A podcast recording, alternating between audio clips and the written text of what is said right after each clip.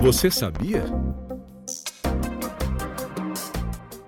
Cada dois anos, o TCE de Goiás apresenta um plano de fiscalização. O que está em vigor tem como foco contribuir para o aprimoramento das políticas públicas. Para cumprir essa demanda, a Secretaria de Controle Externo do Tribunal fez um inédito mapeamento para identificação de oportunidades. Dessa análise, foram definidas 35 linhas de ação. Mas quem conta um pouquinho sobre isso é o secretário de Controle Externo, Sérvio Túlio Teixeira. Diga que políticas públicas foram priorizadas. Mapeamento foi realizado a partir da identificação, no orçamento público estadual, das ações orçamentárias que visam atacar o mesmo problema público. Como resultado, foram mapeadas mais de 90 políticas públicas, as quais, a partir de critérios de seletividade, foram priorizadas. E daí foram definidas as linhas de ação que orientam a fiscalização do tribunal ao longo deste biênio. Como exemplo, eu cito a linha de ação de controle externo número 14, a qual estabeleceu a diretriz de fiscalização voltada para a política estadual de assistência socioeducativa para jovens e adolescentes, com foco, sobretudo, na preparação para o mercado de trabalho. Então, em decorrência, por exemplo, dessa linha de ação número 14, a Secretaria de Controle Externo publicou, no dia 18 de julho deste ano, a portaria número 22 de 2023, a qual designou equipe de fiscalização específica para realizar uma auditoria operacional junto à Secretaria de Estado de Educação, a SEDUC, com o objetivo de fiscalizar os aspectos voltados à oferta da educação de jovens e adultos, o famoso EJA, e de seus mecanismos de integração com a educação profissional. Em relação ao plano diretor da Secretaria, foram apresentadas 19 iniciativas de melhoria.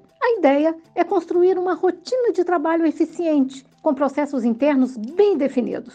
Não é isso, Sérgio Túlio? Realmente. O plano diretor da Secretaria de Controle Externo para o biênio 2023-2024 se funda basicamente em três pilares: informação, método e conhecimento. Informação, pois temos diversas iniciativas que visam ampliar a gama de dados que o tribunal possui sobre o universo passível de ser controlado.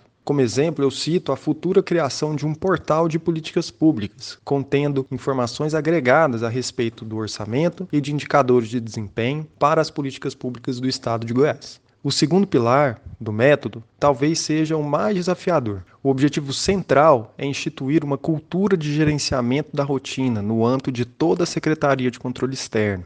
Isto significa a padronização de todas as atividades-chave que são rotineiramente executadas pelas unidades da secretaria, com a definição de indicadores para aferição dos resultados e comparação com o desempenho esperado. Por fim, o pilar do conhecimento, com iniciativas que, em parceria com a Escola Superior de Controle Externo, a Elson Nascimento, visam assegurar aos servidores da Secretaria de Controle Externo o desenvolvimento das competências técnicas necessárias para a execução das fiscalizações. Perfeito! Ficou claro que a intenção do plano diretor da Secretaria de Controle Externo para o biênio é unir estes três pilares: informação, método e conhecimento.